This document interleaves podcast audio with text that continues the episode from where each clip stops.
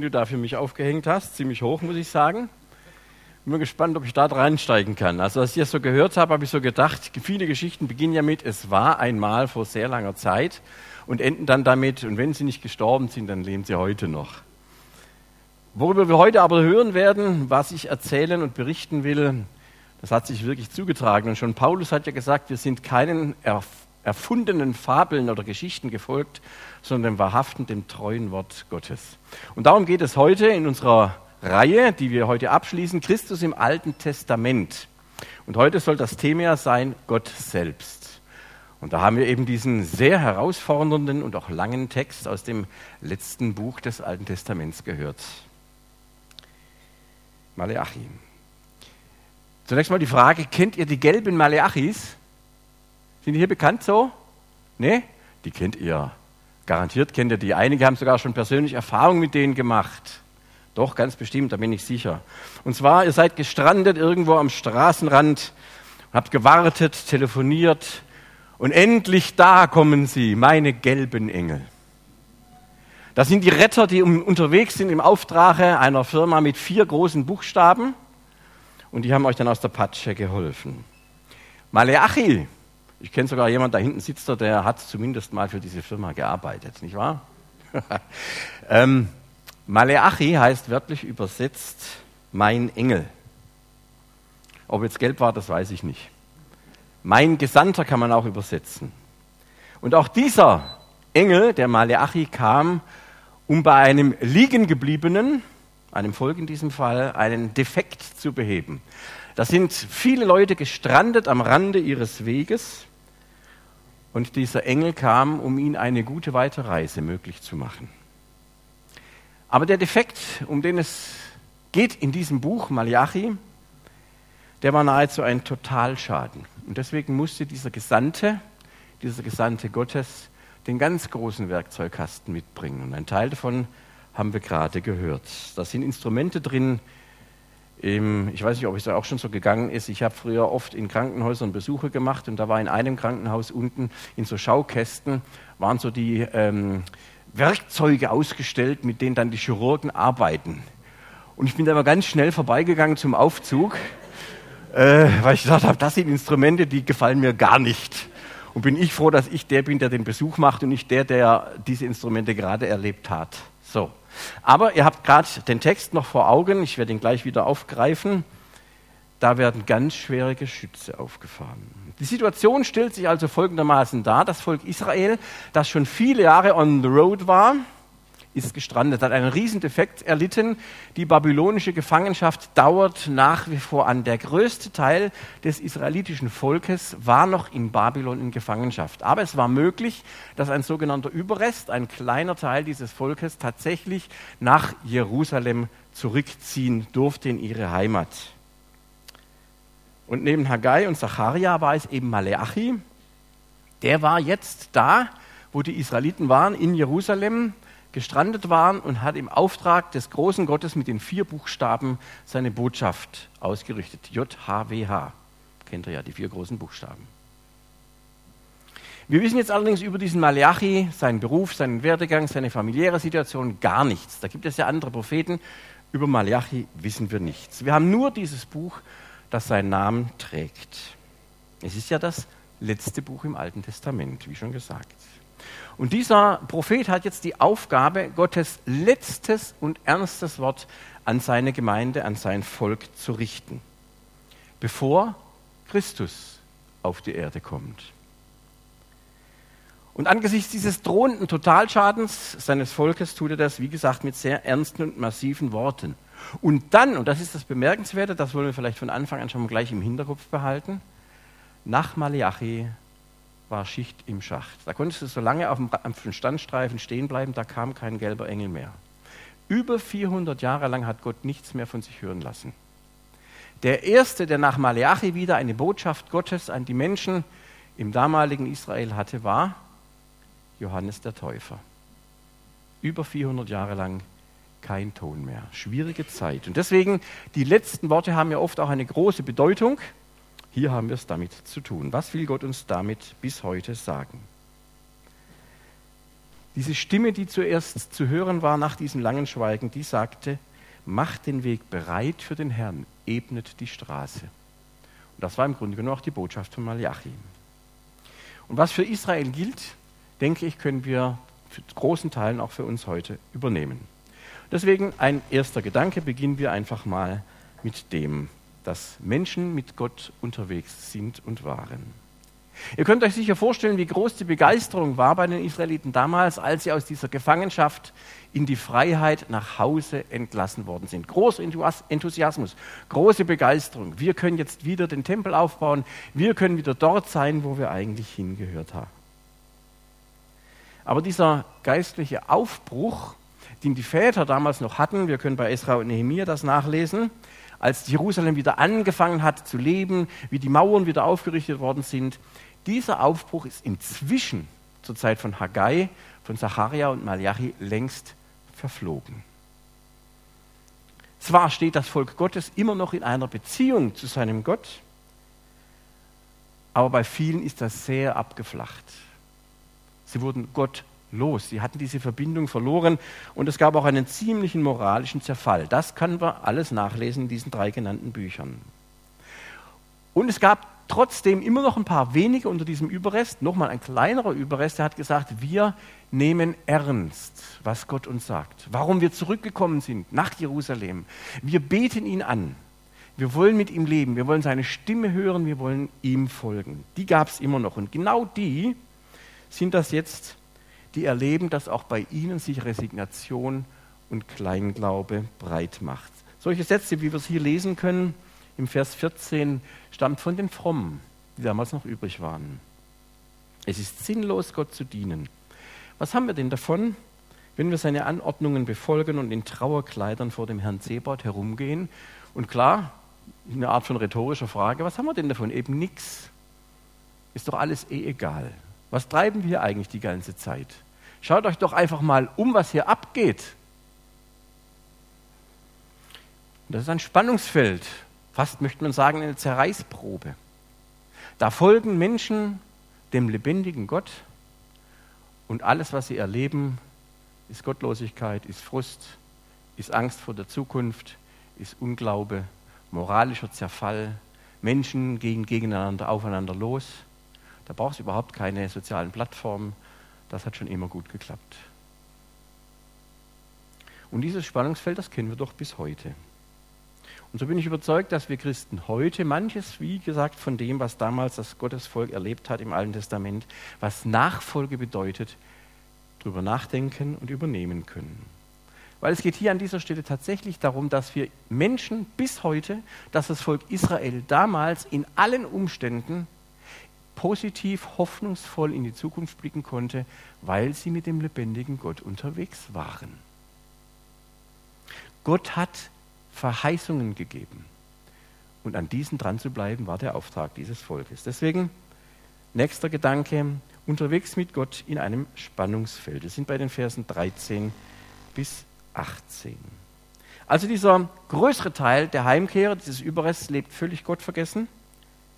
Verstehen die, die sich nach wie vor an diesem Wort Gottes orientieren, ihren Gott nicht mehr.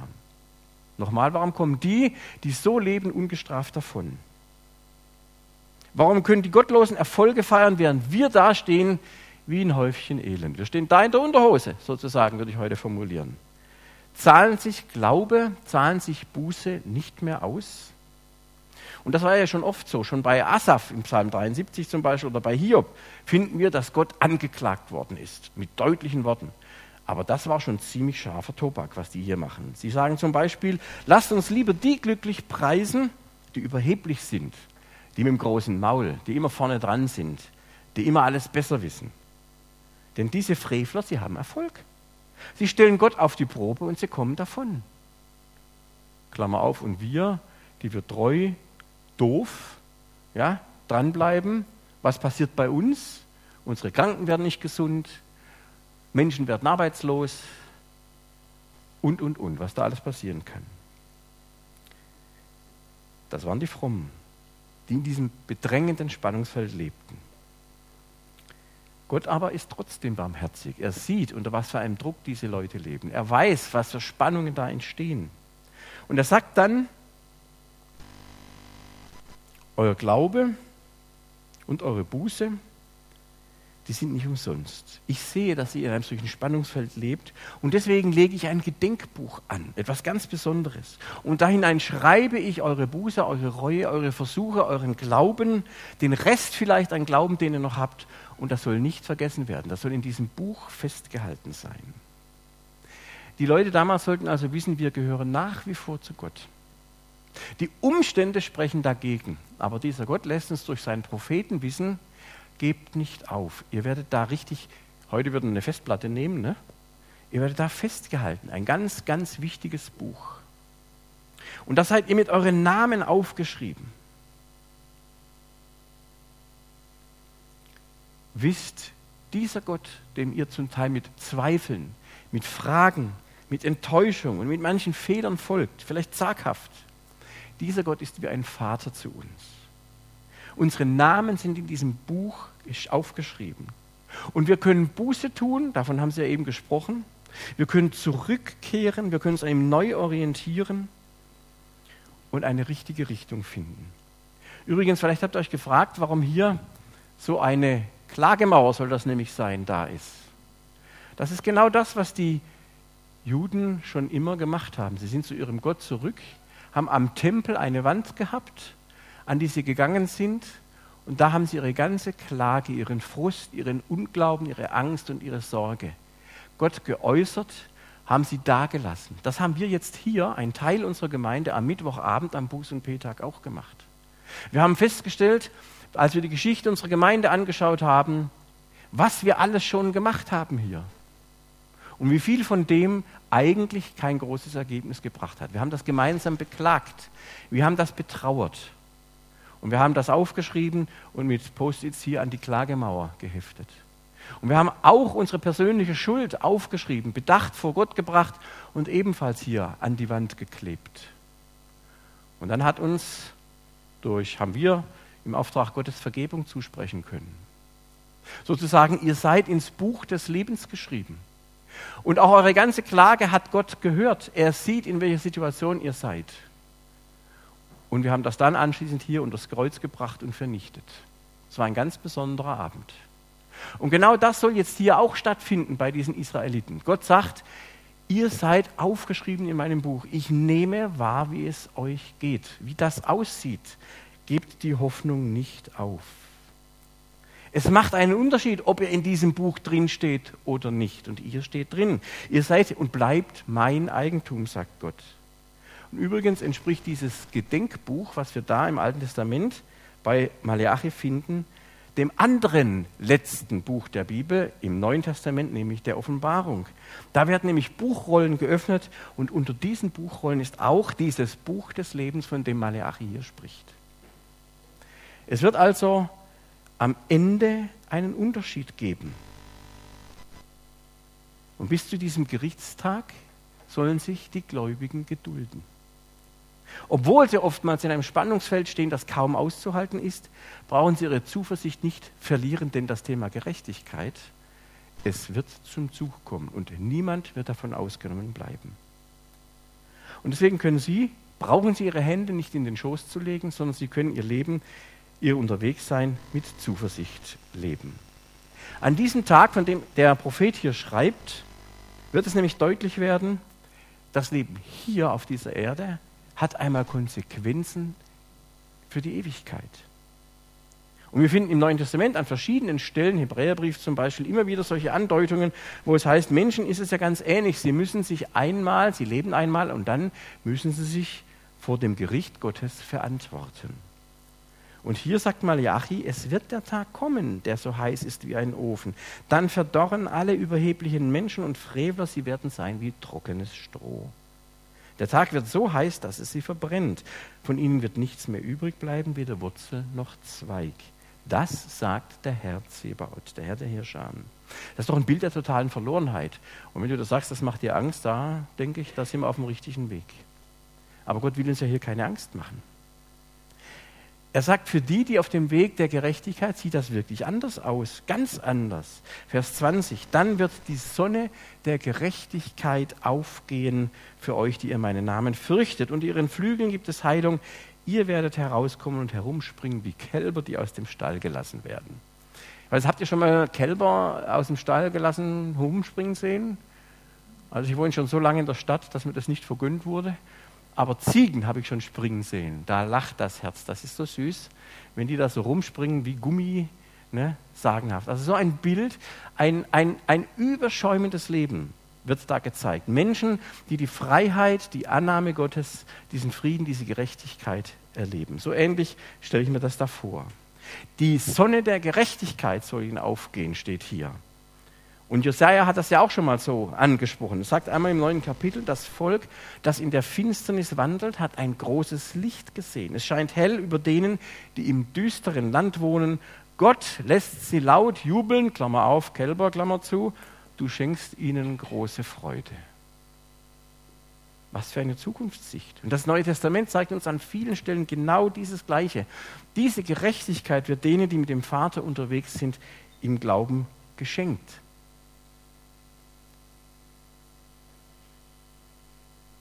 Wir haben ja am vorigen Sonntag in diesem Zusammenhang gehört, dass wir darin einen Hinweis auf Jesus Christus sehen können. Im Johannesevangelium steht es an anderer Stelle einmal, Kapitel 8. Jesus sagt zu den Leuten, ich bin das Licht der Welt. Wer mir folgt, irrt nicht mehr in der Finsternis umher, vielmehr wird er das Licht des Lebens haben. Das Volk, das in der Finsternis wandelt, wird ein großes Licht sehen. Jesaja. Und in der Offenbarung finden wir noch einmal das letzte Buch des Neuen Testaments. Die Stadt braucht weder Sonne noch Mond, die für sie scheinen, denn die Herrlichkeit Gottes erleuchtet sie und der Leuchter ist das Lamm. Wir merken, dass an dieser Stelle schon ganz deutlich darauf hingewiesen wird, wer dieses Licht ist. Im Alten Testament eine Vorausschau auf den, der kommen soll. Und Paul Gerhard hat dieses Lied gedichtet, Die Sonne mir lacht, ist mein Herr Jesus Christ. Oder ihr kennt vielleicht das andere Lied, Sonne der Gerechtigkeit, gehe auf zu unserer Zeit. Schon älterer Choral, kennt ihr bestimmt. Da heißt es, lass uns deine Herrlichkeit ferner sehen in diese Zeit und mit unserer kleinen Kraft üben gute Ritterschaft. Erbarm dich, Herr. Das heißt, wem die Sonne der Gerechtigkeit leuchtet, wer darauf warten kann und weiß, das wird eines Tages kommen, der kann jetzt schon sagen, ich bekomme Licht auf meinem Wege, ich habe eine Hoffnung, eine Perspektive. Es ist nicht umsonst, dass ich hier lebe und mich auf Gott verlasse. Es wird einer kommen, der ist diese Sonne der Gerechtigkeit.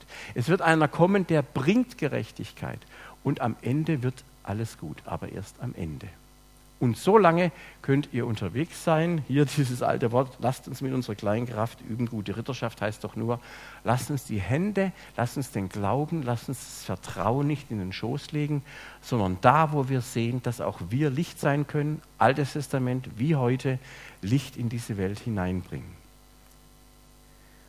Und da wir das wissen, dass diese alttestamentliche Prophezeiung vom heute durch Christus erfüllt ist, können wir gegen Entmutigung angehen.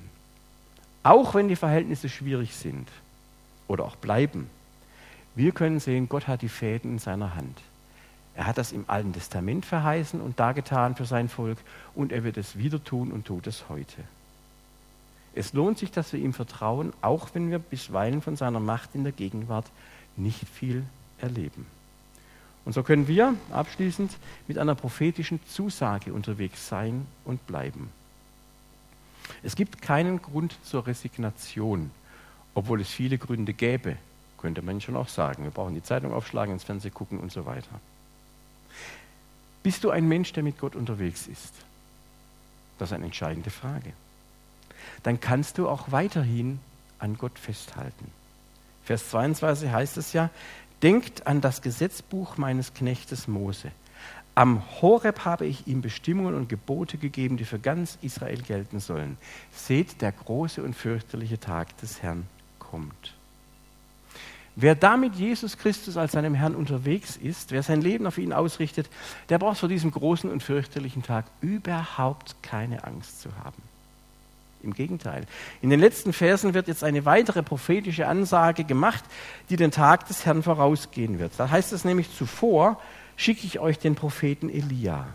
Er wird dafür sorgen, dass Eltern und Kinder wieder aufeinander zugehen. Und dann muss ich nicht kommen und das Land dem Untergang weihen.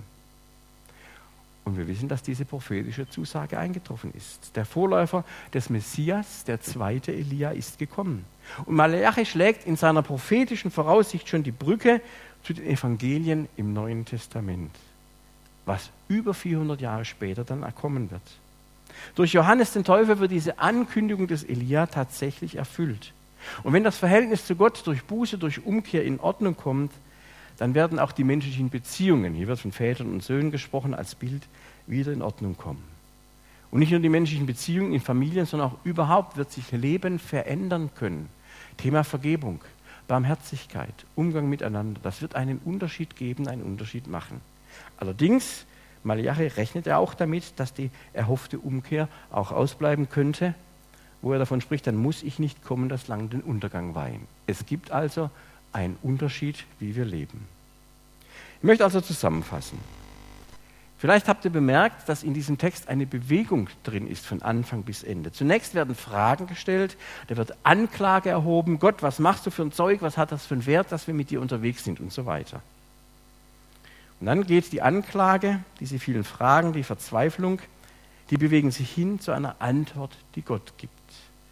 Zu der Gewissheit, dass er Gerechtigkeit geben und herstellen wird. Es geht also nicht darum, dass man sich vor diesem, dass wir uns, dass die Juden sich vor diesem Tag der Gerechtigkeit, dem brennenden Tag fürchten soll, sondern darum, dass es jetzt schon einen Unterschied macht, ob wir Gott vertrauen oder nicht. Es gibt einen Unterschied zwischen Menschen, die Gott folgen und die Gott nicht folgen die Jesus lieb haben und die, die Jesus ablehnen. Hier sagt Gott selbst, ich höre eure Gebete. Ich sehe euren kleinen Glauben. Ich nehme eure kleine Kraft wahr und auch die Verzweiflung mitunter, dass wir nicht mehr tun können, als wir schon tun. Und er sagt, haltet euch fest an mich. Und über euch wird die Sonne der Gerechtigkeit aufgehen. Das sage ich euch, der Herr. Ich werde euch Heilung bringen. Also können diese Voraussage dieses letzten Gerichts, aber auch alle anderen prophetischen Verheißungen sicherlich auch für uns heute als Christen eine Ermutigung sein, dass wir sagen, ich bin weiter mit Jesus unterwegs. Ich gebe nicht auf. Könnte eine Ermutigung sein, miteinander auf dem Weg zu sein und die mit hineinzunehmen, denen es so geht, dass sie sagen, eigentlich kann ich nicht mehr. Eigentlich habe ich keine Kraft mehr.